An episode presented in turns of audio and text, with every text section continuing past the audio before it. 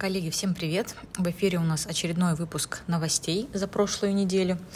Новостей было немало. Начинают компании отчитываться за второй квартал. Кто-то операционно, кто-то даже финансово. Вот, соответственно, поток новостей, наверное, будет только усиливаться в ближайшие недели. Итак, давайте по порядку. А, что у нас было из наиболее интересного? Отчеты. Операционные результаты представила пятерочка X5 Retail Group. Далее операционные результаты представил нам а, ММК. Операционный результат также представил ЛСР на, в конце недели, в пятницу. И Селегдар нам предоставил результаты а, за первое полугодие а, финансовые причем. Вот. Это что касается публикации отчетов. Если говорить про другие новости, то их было тоже немало, но давайте выделим основные. Вот. Касательно Мечела, а, суд удовлетворил иск от Газпромбанка а, на 244 миллиона рублей а, информация об этом была пару-тройку недель назад, об этом иске, вот сейчас э, как было принято решение. Далее, по HeadHunter а, вышла новость, ну такая скорее, как легкие операционные результаты, а, количество вакансий на платформе во втором квартале, какой показала рост. Далее ТМК, новости о редомицеляции головной компании да, в Россию. Далее ТКС, да, ну, ТКС это скорее применимо к тому пакету санкций, который вышел у нас в четверг очередной, да, а, и, наверное, более сильное влияние, как бы заметное на ТКС. Далее новости от ММК. А, подтверждение покупки шахты а, за 50 миллионов долларов. То есть информация об этом тоже была какое-то время назад, сейчас было просто подтверждение. Далее принятие Госдумой законопроекта а, очень важного, а, конечно, это пока технический, технический момент, но тем не менее как бы само движение в эту сторону уже позитивно. Законопроект, позволяющий российским бенефициарам иностранных компаний получать дивиденды или долю в компании через суд. А, ну и последнее, наверное, тоже из новостей, это а, решение Центрального банка повысить ставку на 100 базисных пунктов до 8,5%.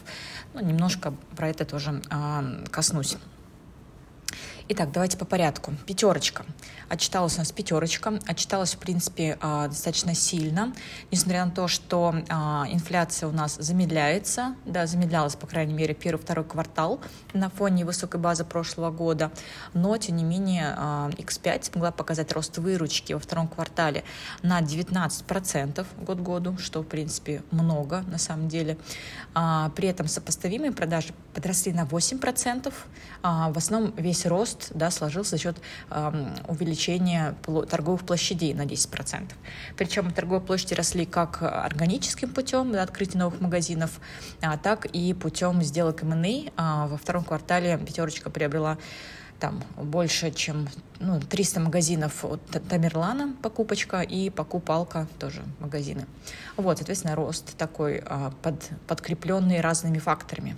Если говорить про like for like, рост почти 8%, это тоже очень много, учитывая, что инфляция составляла порядка, там, ну, рост чека, он был небольшим, там, ну, порядка 1%, может быть, там максимум. Вот, а, при этом, то есть весь like for like только за счет роста трафика, да, плюс 7%, что очень много и что, наверное, отталкивает на мысль о а, увеличении инвестирования в цены со стороны X5, то есть предложение каких-то скидок, промо-акций и так далее, что, соответственно, может негативно отразиться на маржинальности X5 во втором квартале, особенно по сравнению с прошлым годом, когда никакие скидки были не нужны, ажиотажный спрос все сметал с полок в магазинах. Вот. Соответственно, результаты, в принципе, сильные. А, на этом фоне компания, ну, на самом деле, в день, в день результатов она немножко припала, а, потом опять росла. То есть, ну, вообще, на самом деле, весь рост пятерочки последних двух недель, а, на мой такой субъективный взгляд, связан с тем, что она догоняет а, магнит, который вырос на своих а, обстоятельствах, на своих факторах, но, тем не менее, обе компании из одного сектора, поэтому на мой взгляд, некоторые инвесторы а, пятерочку покупают именно на этом, нежели чем на ожидание результатов операционных либо финансовых. Вот, это что касается пятерочки. Далее, ММК тоже представил операционный результат за второй квартал. Первым среди а, остальных столевы, столеваров, стальных компаний.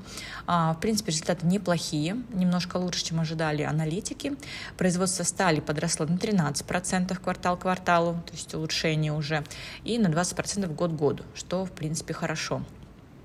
При этом важно, что возобновилось производство в Турции наконец, потому что в первом квартале а, было очень небольшой а, объем загрузки из-за а, землетрясений, которые были в регионе, поэтому только сейчас смогла ММК восстановить загрузку и объем производства. Продажи также подросли примерно на такой же уровень, как и производство, на 11% квартал к кварталу и 30% год к году, что на самом деле очень много. Вот, ну, безусловно, это эффект низкой базы прошлого года, но тем не менее. Вот, при этом важно отметить, что доля премиальной продукции восстановилась, это более 43% теперь, что должно позитивно отразиться на рентабельности. Вот, и плюс, что также позитивно компания подтвердила свое видение на третий квартал, что видит рынок сильным, спрос э, высоким на, на сталь на фоне активности в строительном секторе и других отраслях, вот, что на самом деле очень позитивно. Вот, поэтому МК нас порадовал. Далее, ЛСР представил а, ЛСР. Она, он, ЛСР представил, результ, представила компания результаты а, в пятницу. Вот, результаты очень сильные, на мой взгляд, удивительно сильные, учитывая, что компания работает не в эконом-сегменте, а все-таки в более таком бизнес, э, каком-то премиальном направлении, более дорогом. А, но как бы это не, не удержало ее от как бы, ее показателей от роста. Вот, собственно, продажи во втором квартале в физическом объеме подросли на 144% год к году, ну, эффект низкой базы, но тем не менее, да, а, продажа недвижимости в деньгах а, плюс 242% год к году, что как бы очень много. То есть это рост год к году трехзначный, и рост квартал к кварталу тоже большой, на самом деле, рост квартал к кварталу 60% по, а, в денежном выражении. Также выросла даже средняя цена реализации на 40% год к году, вот что как бы очень много. Вот, безусловно, компания работает больше в Санкт-Петербурге, Екатеринбурге и Москве, то есть это как бы микс у нее в сторону не московского региона, поэтому и уровень цен такой, да, а, но тем не менее очень позитивный такой рост мы увидели. Соответственно, как можно с, а, как бы, использовать эти результаты, скорее экстраполировать их на другие компании в том числе, потому что а, на эффект низкой базы прошлого года, именно второго квартала, а, все компании-девелоперы могут показать сильные результаты и, собственно, могут тем самым подстегнуть спрос на акции свои и могут порасти. Даже вот на этом фоне, если вы заметили, в пятницу росли бумаги самолета в первую очередь, потому что самолет самое, наверное, интересная бумага, которая поддержит еще другие факторы, да, другие э, аргументы, тот же самый выкуп э, и там потенциальные дивиденды, которых у других компаний как бы нет. Вот, что в целом позитивный тренд э, такой, наверное, несколько ожидаемый, ну, с моей стороны, по крайней мере, но, тем не менее, я думаю, что многих инвесторов скорее удивили такие цифры, ну, в хорошем ключе, безусловно. Итак, кто следующий? Селигдар представил финансовые результаты за первое полугодие текущего года, а, что достаточно позитивно первым из золотодобывающих компаний. Вот, из интересного, а, за первое полугодие компания увеличила производство золота на 8%, при том, что изначально гайдила, гайдил менеджмент, что в этом году роста никакого не ожидается, и в следующем тоже. Но, тем не менее, за первое полугодие небольшой, но рост. Вот, при этом объем продаж золота а, вырос на 47% год году, да, за первые полгода, это очень много. При этом компания, интересная у нее бизнес-модель, она продает не только свое золото из своей руды, но еще и перепродает. То есть она покупает, причем она перепродает, а, поработает по такой схеме трейдинга, да, а, и треть ее продаж как раз приходится на вот такой, на трейдинг. Они купили и перепродали по более высокой цене. Соответственно, это очень как бы выгодно. В первом а, полугодии покупали дешевле, продавали дороже. Вот. Выручка от продажи золота в первом полугодии а, составила почти 18 миллиардов рублей и выросла почти в два с половиной раза, что как бы очень много. Ну, безусловно, за счет роста цены, за счет ослабления курса рубля, но и за счет объемов в том числе, что очень круто. Вот. При этом, а, если говорить про олово, другой основной металл в корзине Силикдара, то производство его в первом полугодии подросло на 14%, но при этом, если говорить про выручку а, от продажи да, оловянного, медного концентрата, ну, оловянного в первую очередь, то в первом полугодии эта выручка упала на 34%, да, и в целом она не очень большая по сравнению с выручкой от золота. Если от золота я говорила порядка 18 миллиардов, то выручка от продажи а, оловянного концентрата 2,5 миллиарда. Ну, как бы не такая большая доля, но менее процентов 15-20 есть. Вот снижение за счет э, снижения цен, вот в первую очередь. В общем, такие результаты вполне себе сильные. И, на мой взгляд, Сельдар тоже интересная история из золотодобывающего сегмента, учитывая, что другие две компании, Полис и Полиметалл, у них всякие а, изменения в корпоративном управлении происходят. Да? У Полиса это выкуп, Полиметалл это переезд, редомицеляция или там даже прекращение торгов на Мосбирже, на Лондоне, а, в Казахстане на какое-то время. То есть много таких факторов дополнительных, которые требуется принимать в учет. У Селегдара такого нет. Ну, кроме олова, да, поскольку это второй металл в его корзине. Итак, по отчетам это все. Давайте перейдем к новостям. Что у нас по новостям из интересного? Из интересного у нас Мечел. Арбитраж постановил взыскать с Мечела 244 миллиона долларов в пользу Газпромбанка. Это тот самый иск, который у нас появился на радарах э, в, новостях порядка, мне кажется, двух недель, может быть, месяца назад. Вот, суд все-таки удовлетворил иск Газпромбанка и, собственно, Мечелу придется заплатить эти деньги. То есть 244 миллиона – это долг плюс проценты, это порядка 22 а, а, миллиардов рублей, а, ну, если пересчитать в доллар, из долларов по текущему курсу. И на самом деле это даже меньше, чем 10% от их текущего долга. Текущий долг у них, ну, по таким оценкам, да, учитывая, что они отчитывались последний раз только в 2021 году, ну, за 2021 год, за 9 месяцев, по-моему, это 270 миллиардов рублей долг, то есть 22 из 270, меньше чем 10%. Как бы на самом деле, а, с одной стороны, новость негативная, потому что она отъедает денежный поток у компании, а с другой стороны, позитивно, что она в таком принудительном ключе а, понизила долг Мечела. Вот, что Мечел высокая долговая нагрузка, и желательно ее снижать чтобы иметь хороший инвест-кейс. Поэтому новость скорее нейтральна, как бы я ее восприняла даже как позитив, скорее, ну, безусловно, бумаги Мечел немножко попадали в этот день, но потом, собственно, возобновили опять рост. Далее, HeadHunter. HeadHunter э, опубликовал такую отчетность, да, э, количество вакансий у них на платформе во втором квартале, и как раз как бы это количество подросло в очередной раз, и, в общем, рост ускорился.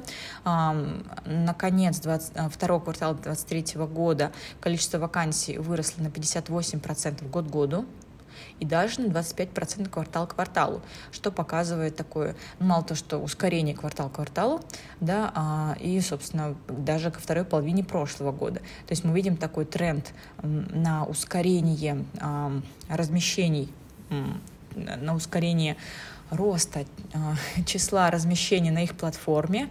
А, собственно, это повторяет динамику, наверное, ВВП, который также растет и, собственно, пересматриваются прогнозы в сторону повышения таргетов, вот, что, безусловно, должно позитивно а, как бы стать таким позитивным предвестником а, сильных результатов HeadHunter, которые будут, скорее всего, в августе.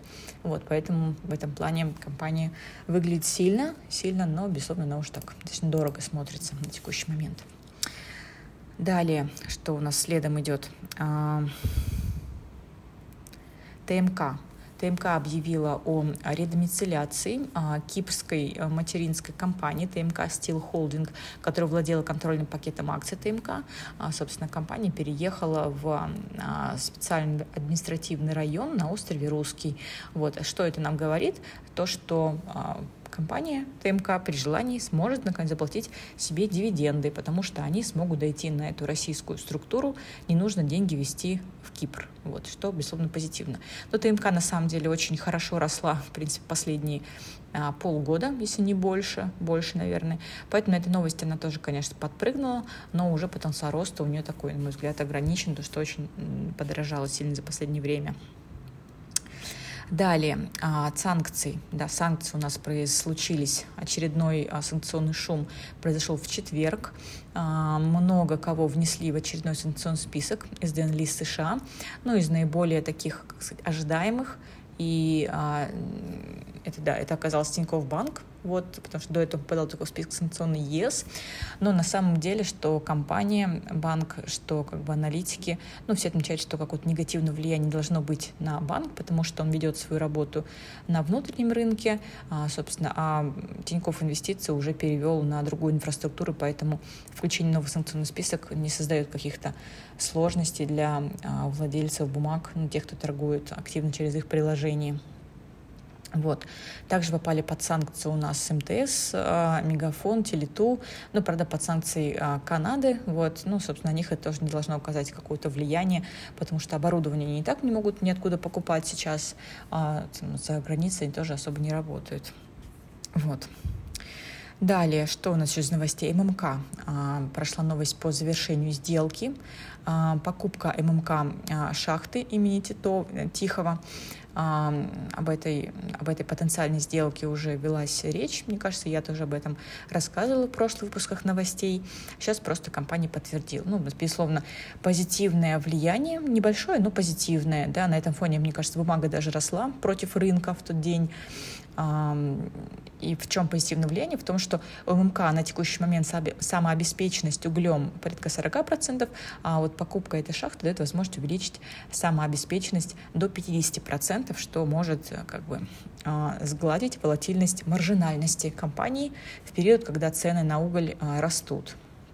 Это позитивно. При этом стоимость шахты по оценкам порядка 50 миллионов э, долларов, при том, что э, чистая прибыль ММК за 2023 год может э, составить там, больше 1 э, миллиарда долларов. То есть не такая большая доля в общей э, чистой прибыли.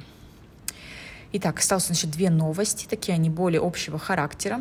А, первая новость – это а, принятие Госдумы законопроекта, который позволяет российским бенефициарам а, иностранных компаний, причем экономически значимых отечественных организаций, которые зарегистрированы за рубежом, получать через суд напрямую дивиденды от них, либо акции и доли в прямое владение в обход иностранных структур. Вот. А что это нам говорит? Что это нам дает?